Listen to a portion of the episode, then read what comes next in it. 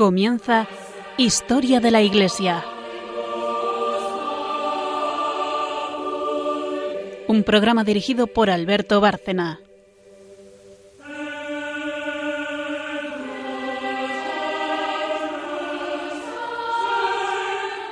Buenas noches oyentes de Radio María y de este programa Historia de la Iglesia.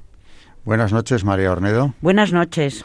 Buenas noches Carmen Turdemontis. Buenas noches. Buenas noches a todos nuestros oyentes y como siempre empezamos por el esquema general de este programa que tiene menos de una hora de duración y tres secciones. En primer lugar empezamos, como es lógico, por la parte histórica que corre a cargo de, de Carmen. Carmen Turdemontis es la que nos hace la parte histórica, primera sección, y después de eso hay una pausa, un santo relacionado con el tema, en principio.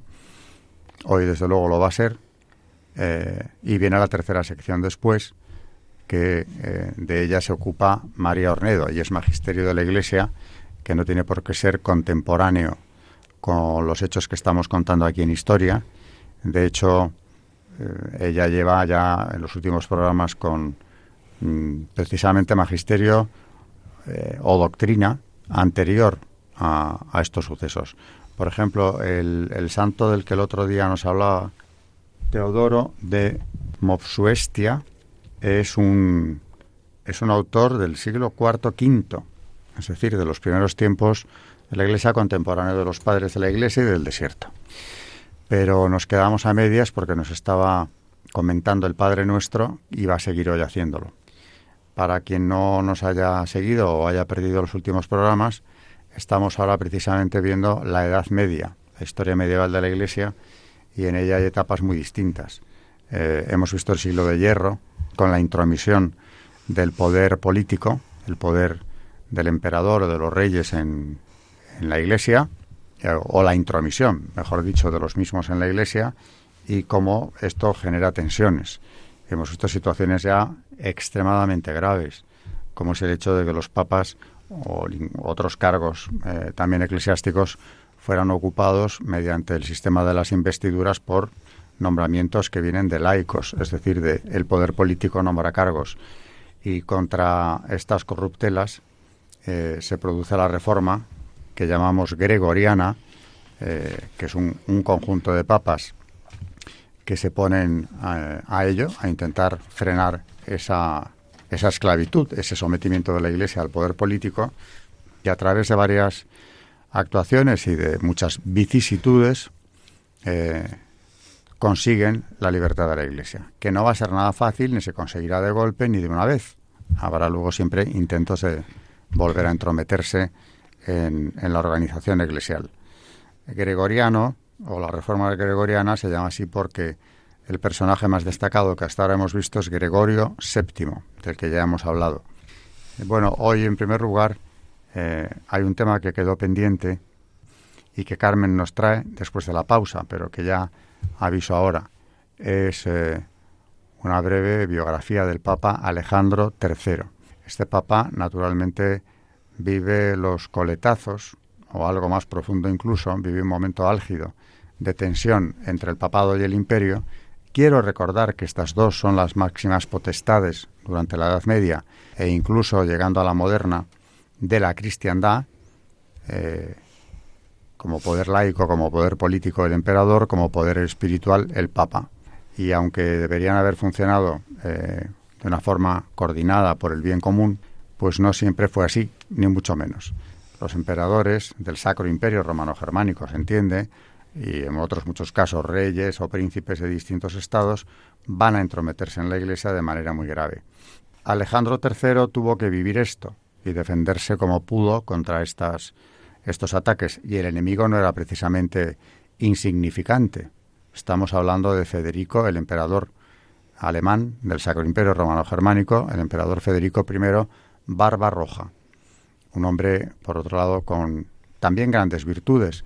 Cuando se convoca la Tercera Cruzada, el primero de los príncipes europeos que sale hacia Tierra Santa, con miles de soldados vasallos suyos, es el propio Barbarroja. Ahora luego, en su relación con la Iglesia, comete tropelías varias que Carmen nos contará.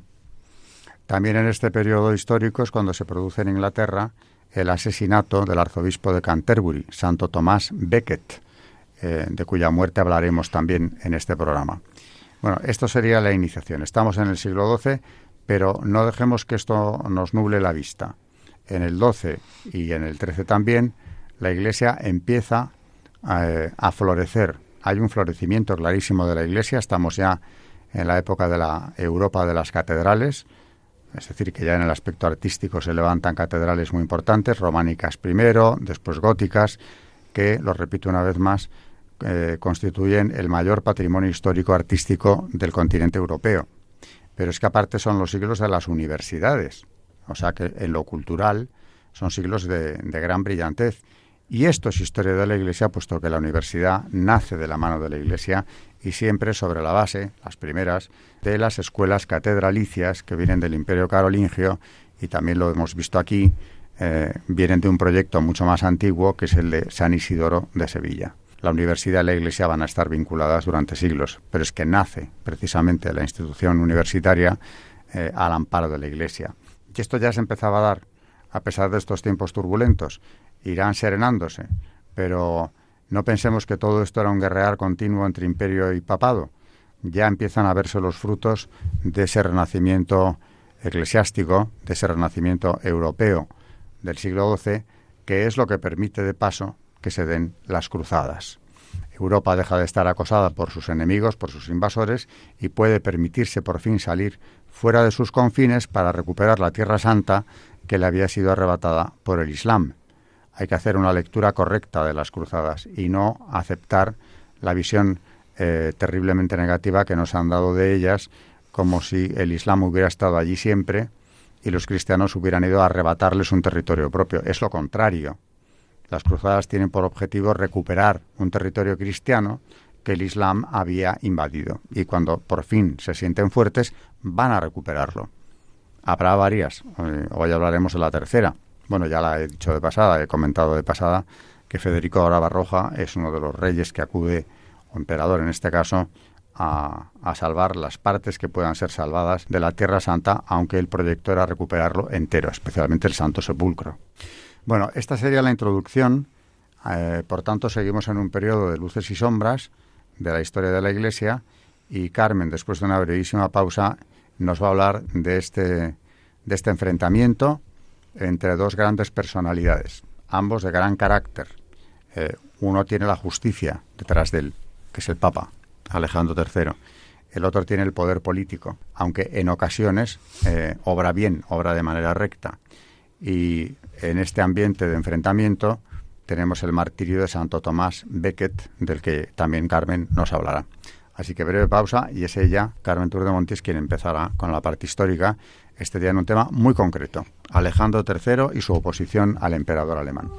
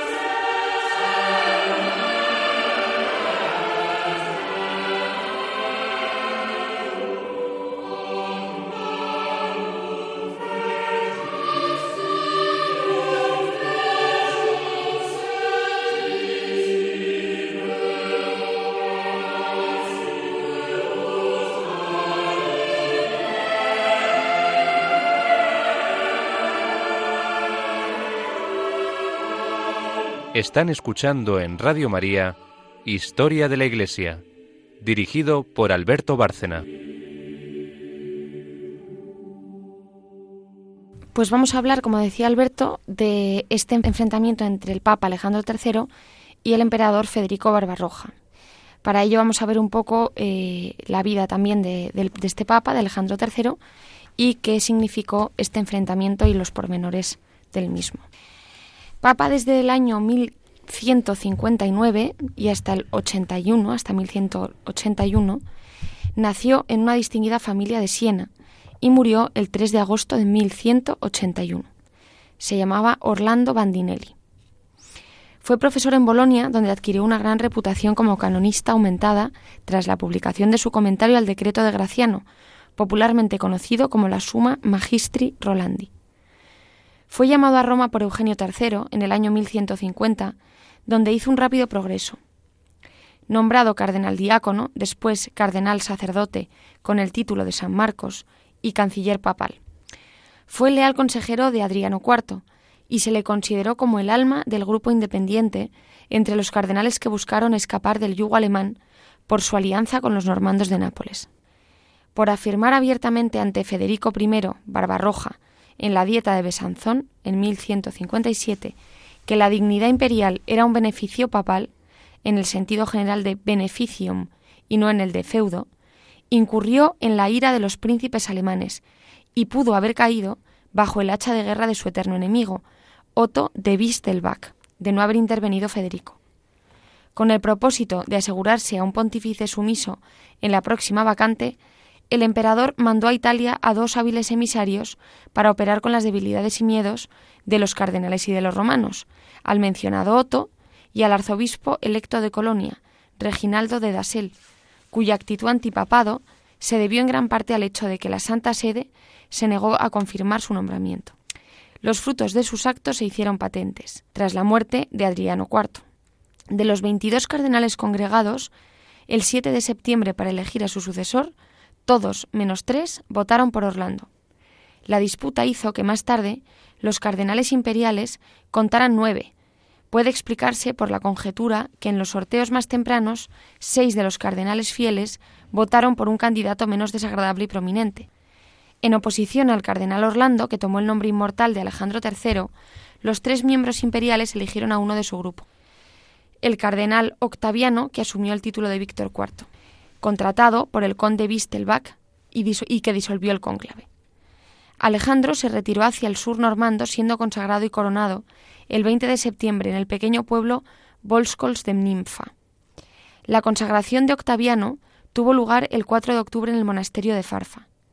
El emperador se interpuso para causar un alboroto totalmente provocado por sus propios agentes y convocó a ambos pretendientes ante una testada asamblea en Pavía pero no fue fiel a sus intenciones cuando le dio tratamiento a Octaviano como a Víctor IV y al verdadero papa como el cardenal Orlando. El papa Alejandro se negó a someter su justo derecho ante este corrupto tribunal, que, como se preveía, se declaró a favor del usurpador. Alejandro respondió rápidamente a la nefasta Anacni, excomulgando solemnemente al emperador y liberando a sus súbditos de los juramentos de obediencia. El resultado fue un cisma más desastroso para el imperio que para el papado, pues duró 17 años y acabó después de la batalla de Legnano, con la rendición incondicional del altivo Barbarroja en Venecia. La leyenda narra que el Papa puso su pie en el cuello del abatido emperador y que hizo un gran servicio a la tradición protestante desde los días de Lutero. El destierro forzoso de Alejandro a Francia contribuyó grandemente a mejorar la dignidad del papado, pues nunca fue tan popular como cuando estuvo bajo esta aflicción. También lo puso en contacto directo con el monarca más poderoso de Occidente, Enrique II de Inglaterra. La manera cauta en la que el Papa defendió los derechos de la Iglesia durante las disputas entre dos normandos impulsivos, el rey Enrique y Santo Tomás Becket, aunque a muchos por un tiempo haya emocionado el disgusto de ambos oponentes, y a menudo desde que se le denunció como sospechoso, fue la estrategia de un comandante hábil que, dando pasos firmes y marcha atrás, tuvo éxito en guardar su campo, a pesar de tenerlo todo en su contra. No es de hacer ningún menosprecio del mártir de Canterbury decir que el Papa le igualó en firmeza y le aventajó en las artes de la diplomacia. Después del asesinato de Becket, el Papa, sin recurrir a la prohibición o al interdicto, tuvo éxito al obtener del monarca penitente todos los derechos por los que el mártir había luchado y dado su sangre. Para culminar y coronar con el triunfo de la religión, Alejandro convocó y presidió el tercer concilio lateranense en el año 1179 rodeado de más de 300 obispos, el tantas veces probado pontífice emitió muchos decretos beneficiosos. Notable fue la ordenanza invistiendo el derecho exclusivo de los cardenales para elección de los papas, mediante dos tercios de los votos. A lo largo de las vicisitudes de su carrera, Alejandro se mantuvo como un canonista. Una mirada a los decretos nos muestra que como legislador eclesiástico apenas fue inferior a Inocencio III. Rendido por los procesos, murió en Cívita castellana. Cuando nos dicen que los romanos persiguieron a sus restos con maldiciones y piedras, el recuerdo de una escena similar en el entierro de Pío IX nos debe enseñar qué valor debemos de dar a esa manifestación. En la estima de Roma, Italia y la cristiandad, el epitafio de Alejandro III expresa la verdad cuando lo llama la luz del clero, el ornamento de la Iglesia, el padre de su ciudad y del mundo. Fue amistoso con el nuevo movimiento que llevó a establecer las grandes universidades medievales. Su propia reputación como maestro y canonista quedó realzada grandemente a través del descubrimiento por el padre de Nifle en la Biblioteca Pública de Nuremberg del Sententie Rolandi Bonoyensis, editado por el padre Ambrosius Gietl. La colección de sus cartas fueron enriquecidas por Lauenfeld, tras la publicación de muchas desconocidas hasta entonces. Incluso Voltaire lo consideró como el hombre que en tiempos medievales mejor dignificó a la raza humana por abolir la esclavitud, reducir la violencia del emperador Barbarroja y por persuadir a Enrique II de Inglaterra para pedir perdón por el asesinato de Tomás Becket, por restaurar también a los hombres en sus derechos y por dar esplendor a muchas ciudades. Buena cita porque si Voltaire en el siglo XVIII, enemigo declarado de la Iglesia Católica, a la que odiaba al extremo, era la infame. ¿no? Reconoce en Alejandro III un personaje que dio luz a su tiempo, es que la luz que dio fue mucha. Y estamos hablando, como Carmen nos ha contado, de un canonista, un profesor de Bolonia, eh, un hombre cuya obra se ha seguido descubriendo siglos más tarde, muchos después de, de su muerte, pero junto a todo ese bagaje cultural, todas sus aportaciones culturales, tenemos un hombre de firmísimo carácter, que afrontó el destierro, pero que supo siempre mantener su dignidad contra los poderes políticos y, es bueno hacer esa mención que ha hecho Carmen de que precisamente en su destierro de Francia eh, también eh, coincidió con Santo Tomás Becket, que había tenido que dejar Inglaterra precisamente por lo mismo, por defender los derechos de la Iglesia en ese país. Él era la máxima figura de la Iglesia en Inglaterra, arzobispo de Canterbury, ante eh, el avasallamiento del rey, Enrique II, del que ahora nos hablará enseguida Carmen, Enrique II y, Tomás Becket, curiosamente, subrayo, ahora Carmen nos lo va a contar en detalle y bien contado, pero hay un dato curioso y es que eh, Santo Tomás Becket fue canciller de Inglaterra, es decir, tuvo un cargo político de primer orden. Eh, en esa etapa fue un gran canciller que sirvió con toda lealtad al rey, a Enrique II. Eh, llegaron a tener una gran amistad. Fueron compañeros de cacerías, tuvieron mucha confianza. Pero claro, hay un momento en el que todo cambia y es eh, ese momento en el que después de años de vida política, Santo Tomás Becket eh, se ordena sacerdote y muy poco tiempo después es ya arzobispo. En esa etapa está claro seguramente que el rey quería promocionarle lo antes posible y le apoya en esa carrera fulgurante porque le piensa utilizar al frente del arzobispado de Canterbury, su gran amigo, brillante político, etcétera. ¿Qué se encontró? Lo contrario. Se encuentra con que el antiguo canciller íntimo amigo, una vez ordenado y en el puesto más preeminente de la Iglesia de Inglaterra, lo que va a hacer es defender los derechos de la misma frente al propio rey que había sido su amigo, y esto le costará la vida.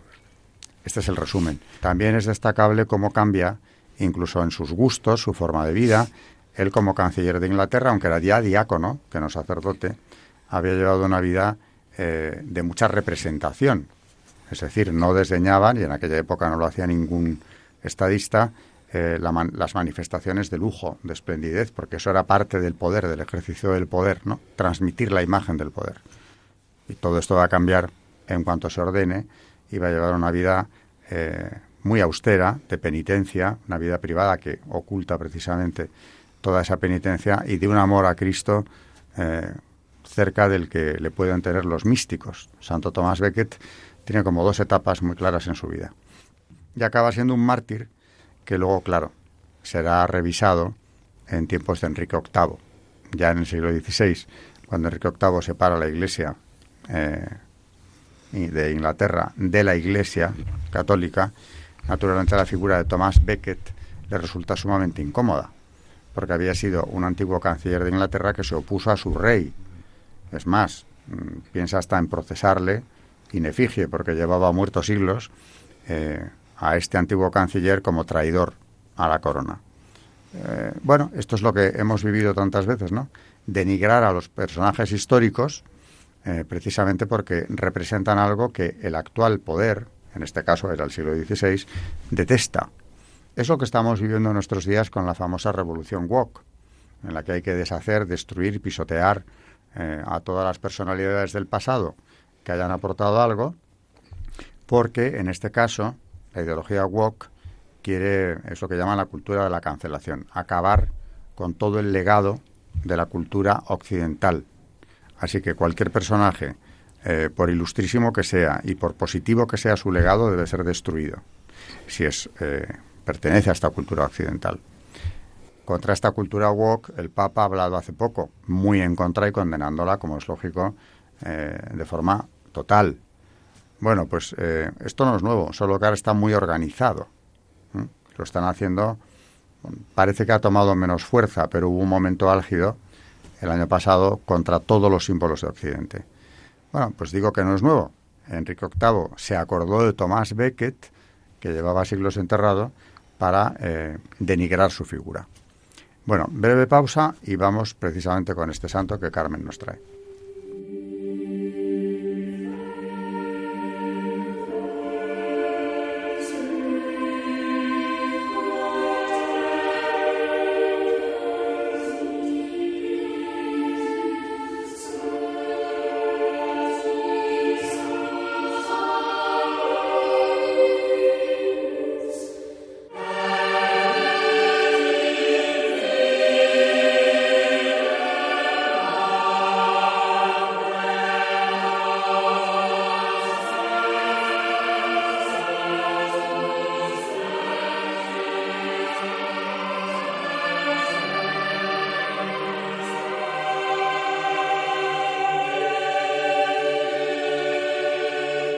Están escuchando en Radio María Historia de la Iglesia, dirigido por Alberto Bárcena.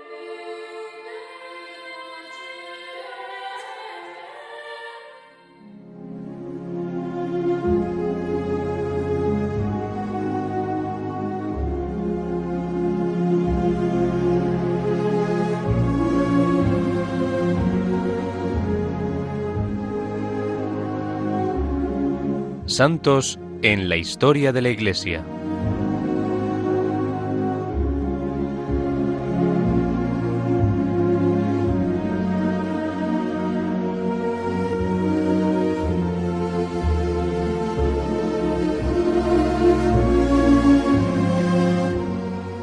Hoy vamos a hablar de Santo Tomás Becket.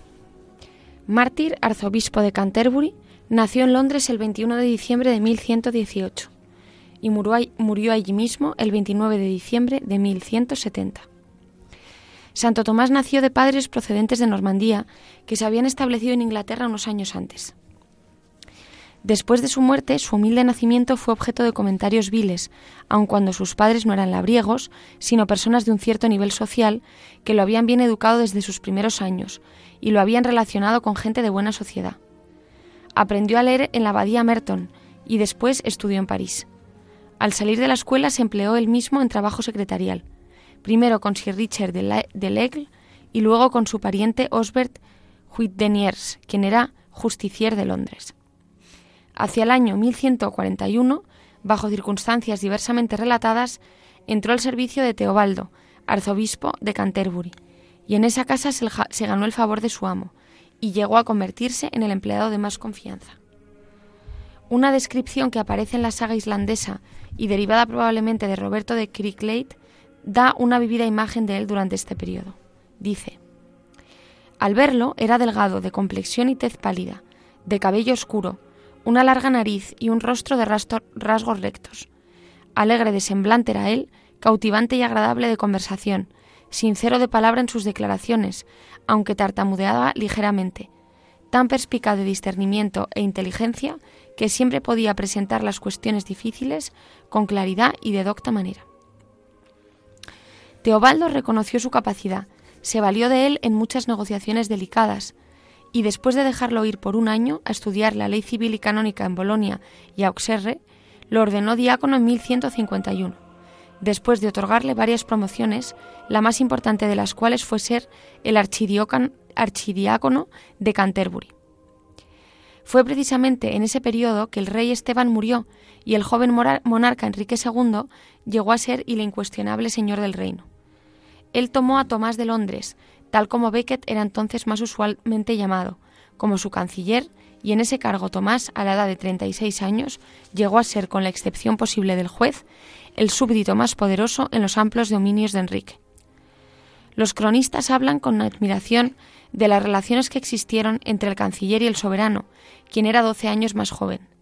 La gente declaraba que no tenían más que un corazón y una mente. Con frecuencia el rey y su ministro se comportaban como dos colegiales que juegan. Pero aunque cazaban o montaban juntos a la cabeza de un ejército, no era una simple camaradería en los pasatiempos lo que los unía. Ambos eran incansables trabajadores, y los dos, podemos creer, buscaban la prosperidad del reino con profundo empeño. Ahora no se puede determinar con claridad si el canciller, quien después de todo era el hombre de más edad, fue el verdadero autor de las reformas administrativas que, que Enrique introdujo.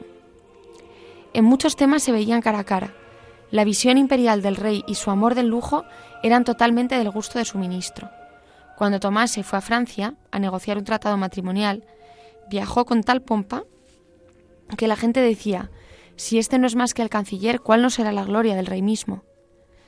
En 1153, Tomás actuó como juez itinerante en tres condados.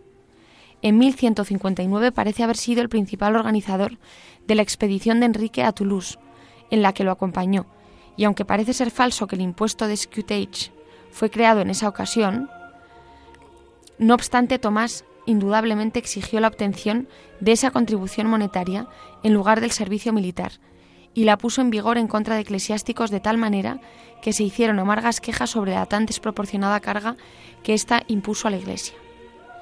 En las operaciones militares, Tomás asumió un papel importante, y Garnier, un cronista francés que vivió para escribir de las virtudes de Santo Tomás y su martirio, declara que en esos encuentros lo vio desmontar muchos caballeros franceses. A pesar de ser diácono, condujo personalmente los ataques más atrevidos, y Edward Grimm también nos da a entender que al cubrir de ruinas el país enemigo con fuego y espada, los principios del canciller no se diferenciaban esencialmente de los de los de los otros comandantes de su tiempo. Pero aunque, como algunos hombres entonces dijeron, él dejó de lado al archidiácono, de esta y otras maneras, estuvo muy lejos de tomar los modales licenciosos de aquellos que lo rodeaban. Nunca se emitió ninguna palabra contra su pureza personal, el comportamiento obsceno o el lenguaje sucio, mentiroso o la falta de castidad eran odiosos para él y en ocasiones los castigaba severamente. Parece haber tenido en todo momento principios claros con respecto a las exigencias de la Iglesia, e incluso durante este periodo de su cancillería, más de una vez se expuso a un grave enojo de Enrique. Por ejemplo, se opuso a la dispensa que Enrique, por razones políticas, arrancó al Papa, y se esforzó en impedir el matrimonio de María, abadesa de Rumsey, con Mateo de Bolonia, pero hasta los últimos límites de lo que su conciencia le permitía. Tomás se identificó con los intereses de su señor y Tennyson, que es fiel a la historia, cuando relata que el arzobispo dijo, Serví bien a nuestro Teobaldo cuando estaba con él, serví bien al rey Enrique como canciller, ya no soy suyo y debo ahora servir a la Iglesia. El arzobispo Teobaldo murió en 1161 y durante el siguiente año Enrique parece haber decidido que sería una buena política el preparar el terreno para esquemas más amplios de reforma, por el afianzamiento de la promoción de su canciller a la primacía. Nuestras autoridades concuerdan que eh, desde el principio Tomás se opuso al armado. Dijo, conozco sus planes para la Iglesia. Y también presentará usted exigencias a las cuales yo, si fuera arzobispo, debería necesariamente oponerme. Pero Enrique no podía ser contradicho y Tomás, bajo la insistencia del cardenal Enrique de Pisa, quien lo instó como un servicio a la religión, aceptó a pesar de sus recelos. Fue ordenado sacerdote el sábado siguiente de Pentecostés y consagrado obispo al día siguiente.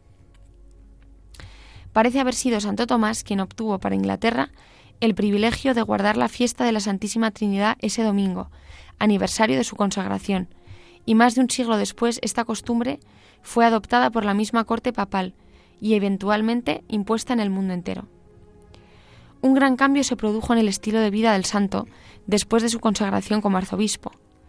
Aun como canciller había practicado austeridades secretas, pero ahora la vista de la batalla que claramente veía delante de él, se dio a ayunos y disciplinas, cilicios, prolongadas vigilias y constante oración. Antes del fin del año 1162, se despojó de todos los signos de la excesiva magnificencia que había previamente exhibido. El 10 de agosto fue descalzo a recibir el legado que le traía el palio de Roma. Contrario al deseo del rey, dimitió como canciller, tras lo cual Enrique parece haberle exigido renunciar a ciertos privilegios eclesiásticos que todavía retenía, notablemente como archidiácono, y cuando vio que no lo hizo, no lo hizo, enseguida éste mostró un acervo de sagrado. Pronto surgieron otros malos entendidos. El arzobispo, creyendo tener el permiso explícito del rey, emprendió la reclamación de los patrimonios confiscados pertenecientes a sus diócesis, un procedimiento que de nuevo ofendió. Aún más grave fue la abierta resistencia que opuso a la petición del rey de que se debería pagar el erario real una ofrenda voluntaria para los alguaciles. Como el primer caso registrado de una decidida oposición a la arbitraria voluntad del rey en materia de impuestos, el incidente es de gran importancia constitucional. La protesta del santo parece haber tenido éxito, pero las relaciones con el rey se hicieron aún más tensas. Poco después se llegó al gran tema de conflicto en la resistencia presentada por Tomás a los oficiales del rey que querían ejercer jurisdicción sobre clérigos criminales. Esta cuestión se ha tratado con cierto detalle en, en Inglaterra.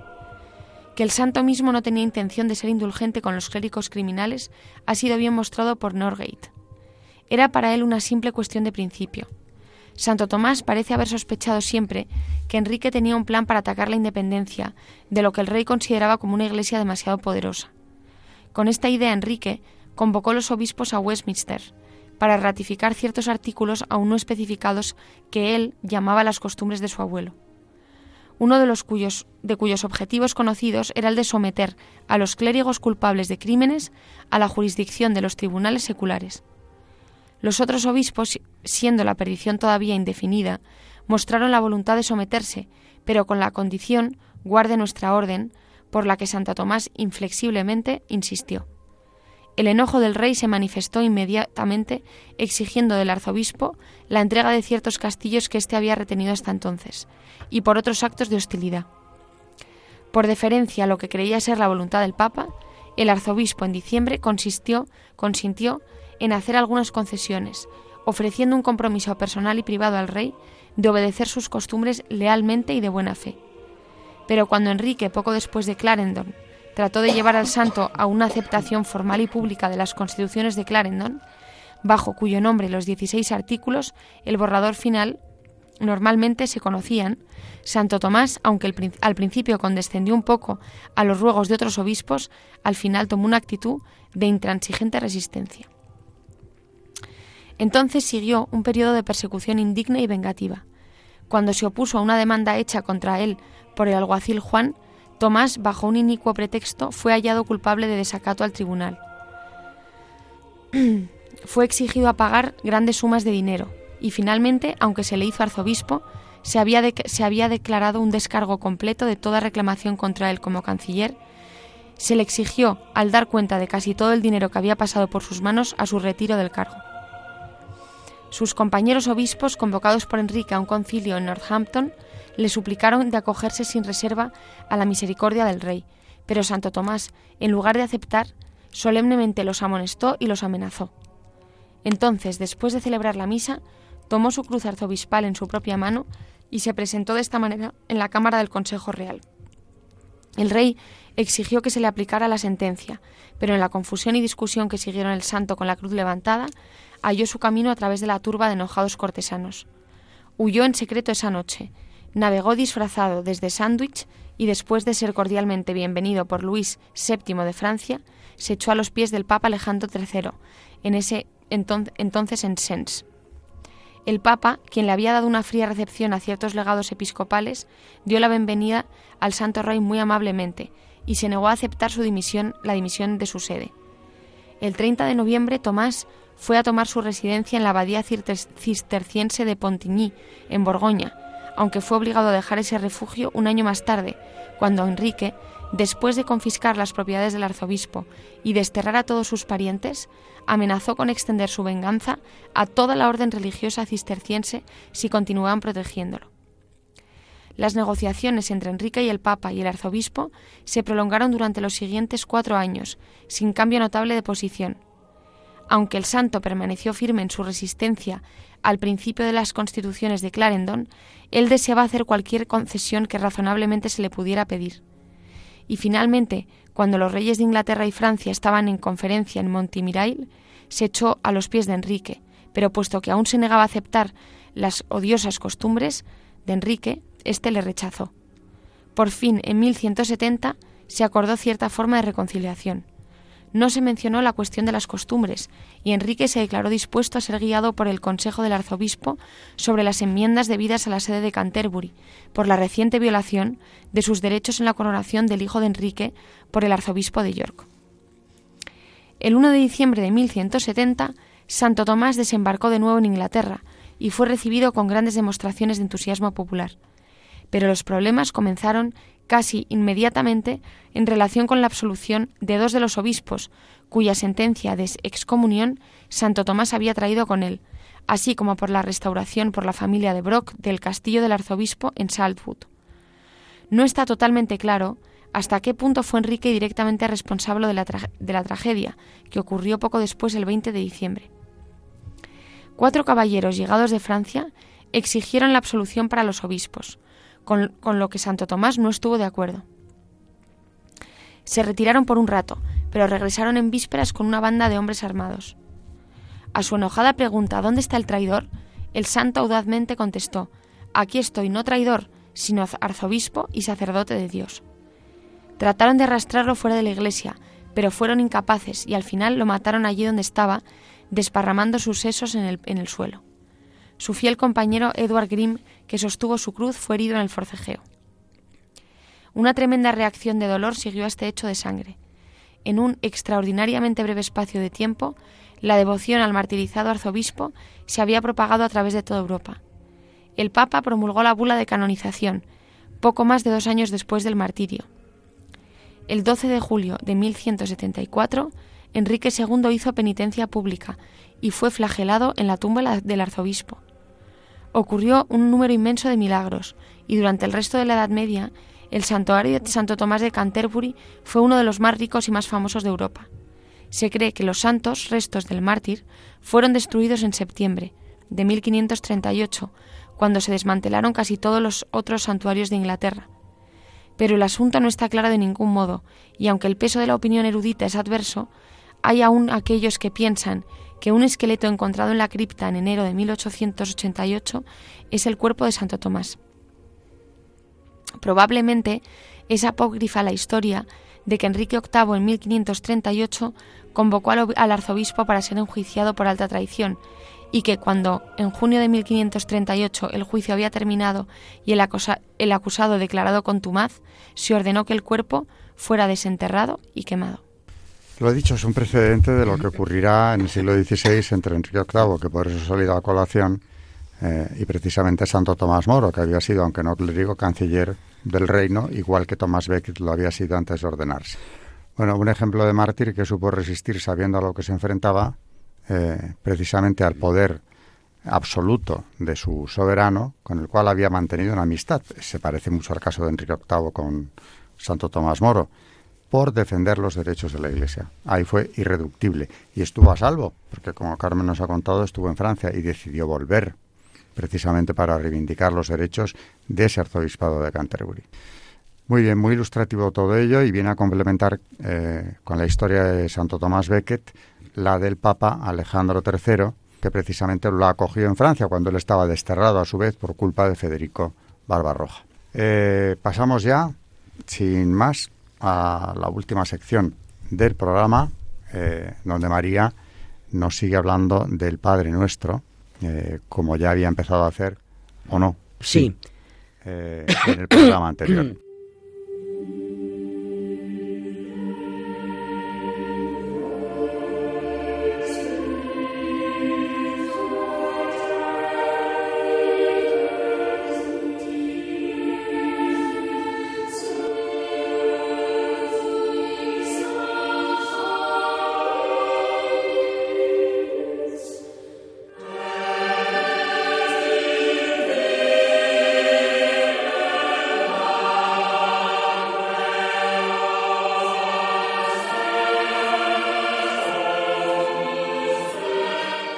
Están escuchando en Radio María Historia de la Iglesia, dirigido por Alberto Bárcena.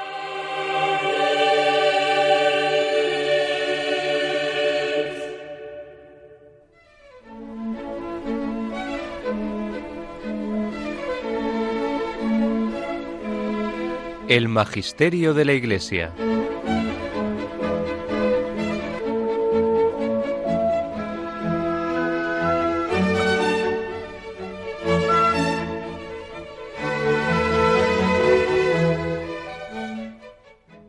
Nos hemos quedado en una de las catequesis de Teodoro de Mopsuestia, que es un obispo que nació en el año 350 y que fue mm, un exegeta y teólogo eh, muy importante en el Oriente Cristiano.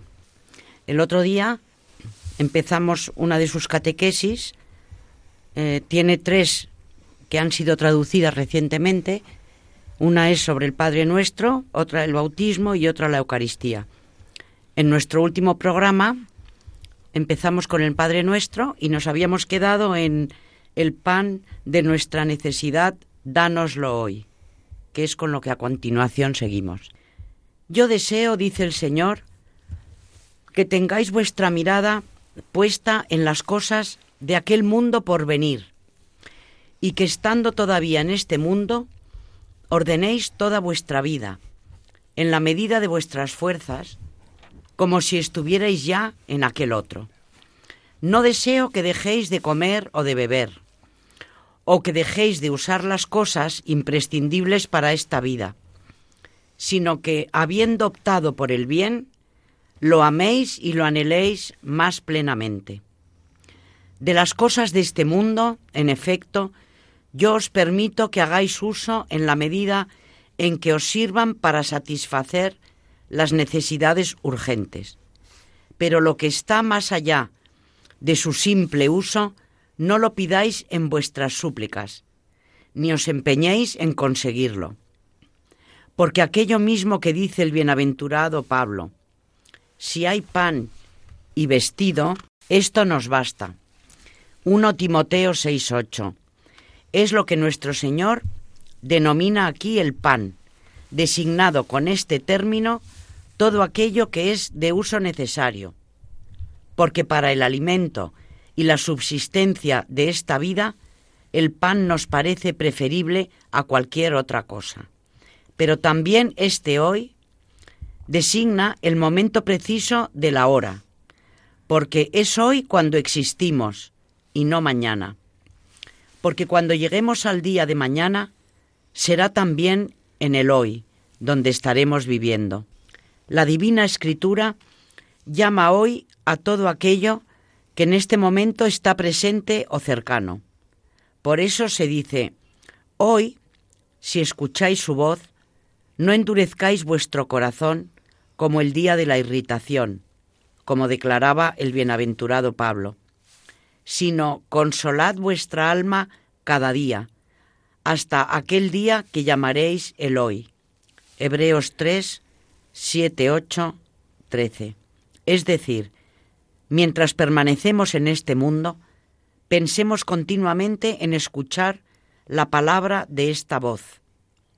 Y cada día esta voz estimulará nuestra inteligencia y mantendrá nuestra alma en estado de alerta y la incitará a corregir nuestras conductas, alejándonos de lo que es odioso y aplicándonos a las cosas bellas y convenientes de día en día vayamos haciendo progresos en aquello que somos, en este mundo en el que se nos ofrece el tiempo para la corrección y la penitencia. Porque una vez que hayamos partido de este mundo, se habrá alejado de nosotros el tiempo propicio para la conversión y la corrección, y habrá llegado entonces el tiempo del juicio. Es, pues, en este sentido en el que el Señor dice, el pan de nuestra necesidad, dánoslo hoy. Es como si dijera, mientras permanecemos en esta vida, tenemos necesidad de ciertas cosas útiles.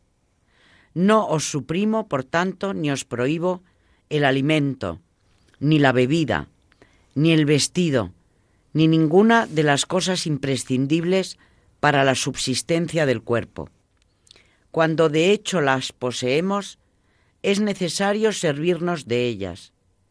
Y cuando otros nos las proporcionan, no es reprensible aceptarlas y tampoco es inconveniente pedírselas a Dios. ¿O habrá alguien que estime que es reprobable hacer uso de aquello que nos está permitido pedirle a Dios porque es útil también para la subsistencia y la conservación de la naturaleza? Pan, en efecto, es el nombre con el que designa a aquello que sirve para la subsistencia de la naturaleza.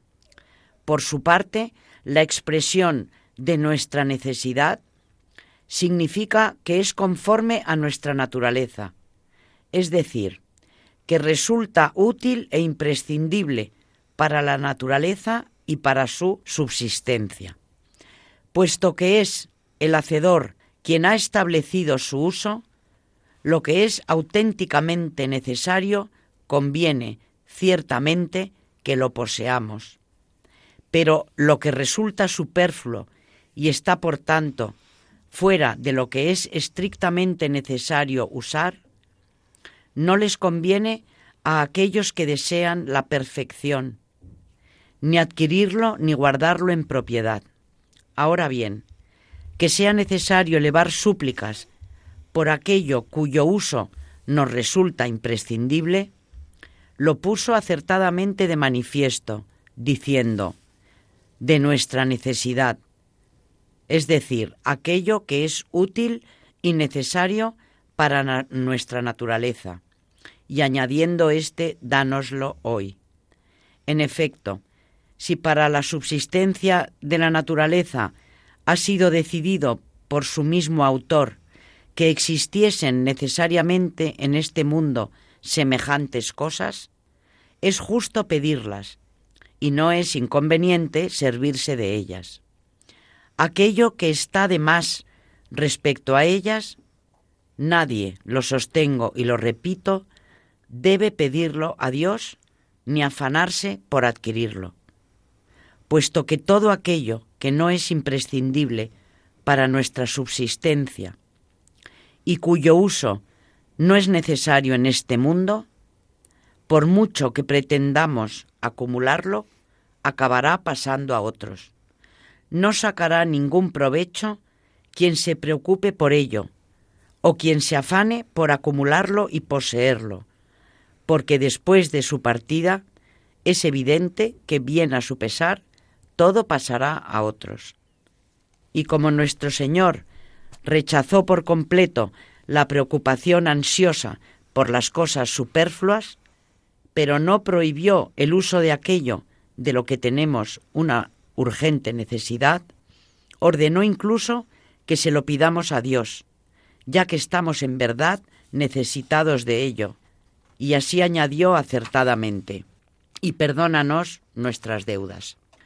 En las primeras palabras de esta oración, nuestro Señor había establecido la definición de virtud y la perfección de las conductas con el añadido, el pan de nuestra necesidad, dánoslo hoy. Había fijado la medida de nuestra preocupación en el cuidado de aquello de lo que es estrictamente necesario servirse. Ahora bien, por muy grande que sea nuestra aplicación a las virtudes, no nos es posible permanecer absolutamente fuera de todo pecado, ya que muchas veces sin quererlo nos vemos forzados a caer movidos por la debilidad de la naturaleza. Sabiendo esto, el Señor encontró un remedio medicinal para nuestras caídas en la petición del perdón, aunque el motivo por el que Él lo dijo no fuera únicamente este. Si resulta que vosotros os aplicáis al bien y os esforzáis por realizarlo, y no queréis nada superfluo, sino que tan solo utilizar aquello que es estrictamente necesario, entonces debéis confiar en que recibiréis la remisión de vuestros pecados, ya que estos pecados ciertamente serán involuntarios. En efecto, es evidente que quien se esmera en la realización de las cosas bellas y buenas y trabaja con celo para librarse de lo que es odioso, sin duda no habrá recaído en el error por su propio gusto. ¿Cómo habría, cómo habría caído adrede quien se horroriza de los males y no desea más que los bienes? Es indudable, por tanto, que los pecados de un hombre así son involuntarios y ciertamente recibirán su remisión. Y además añade, como también nosotros hemos perdonado a nuestros deudores. Muestra de este modo que hemos de tener confianza en que nos será otorgada la remisión de tales pecados si también nosotros actuamos de la misma manera, según esté en nuestro poder, en relación con aquellos que nos han ofendido. Así, puesto que, incluso después de haber optado por el bien y tener la intención de realizarlo, sucede en muchos casos que seguimos fallando gravemente, tanto contra Dios como contra los hijos de los hombres, Dios ha encontrado un remedio saludable para estos dos males en el perdón que nosotros hemos de ofrecer a aquellos que nos ofenden, de modo que confiemos en que también nosotros recibiremos de Dios la remisión de las faltas. Así, del mismo modo que se exige de nosotros que cuando hemos cometido una falta, caigamos de rodillas para suplicar a Dios y pedirle perdón, igualmente perdonemos a aquellos que nos han ofendido y nos han pedido excusas. Acojamos caritativamente a los que del modo que sea nos han causado mal o nos han afligido. Es evidente y fuera de toda duda que si aquellos que han sufrido injurias o daños por parte de otros. Perdonan a los que los han ofendido, una vez que éstos se han arrepentido de sus ofensas y han suplicado el perdón, del mismo modo serán tratados por parte de aquellos a los que ellos mismos han causado un gran sufrimiento cuando quisieran pedir perdón a Dios, porque nuestro Señor nos ha ordenado claramente que supliquemos el perdón, a cambio de que también nosotros hayamos otorgado el perdón a quienes nos han ofendido.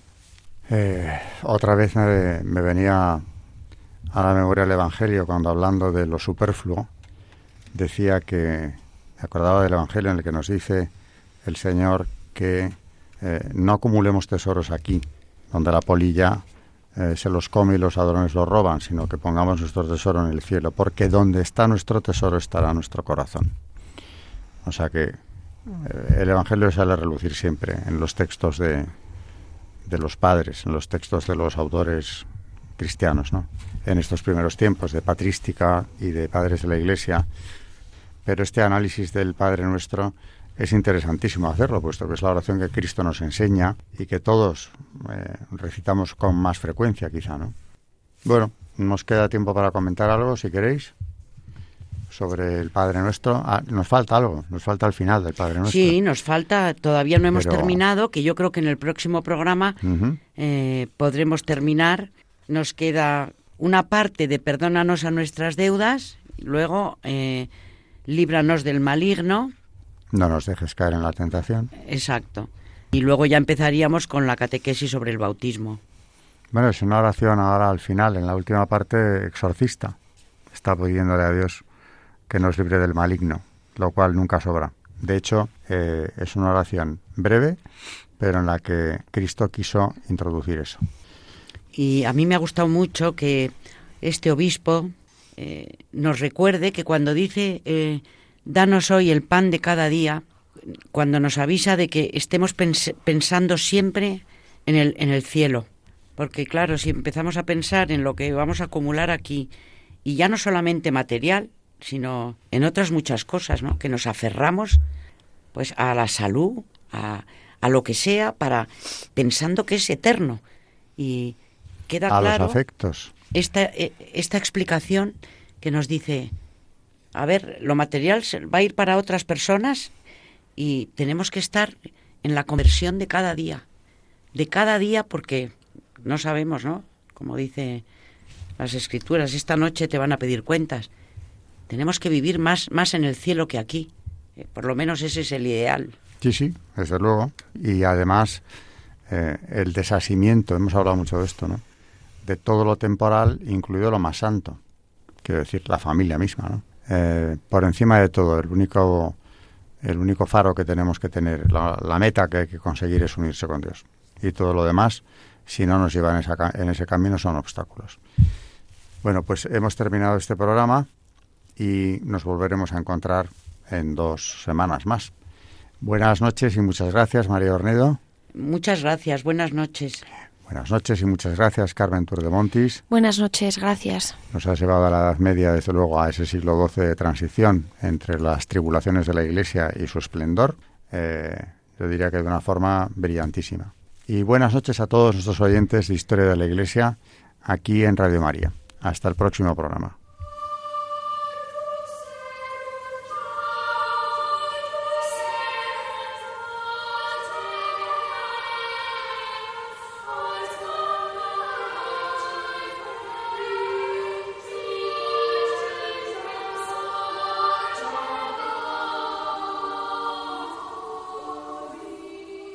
Han escuchado Historia de la Iglesia, un espacio dirigido por Alberto Bárcena.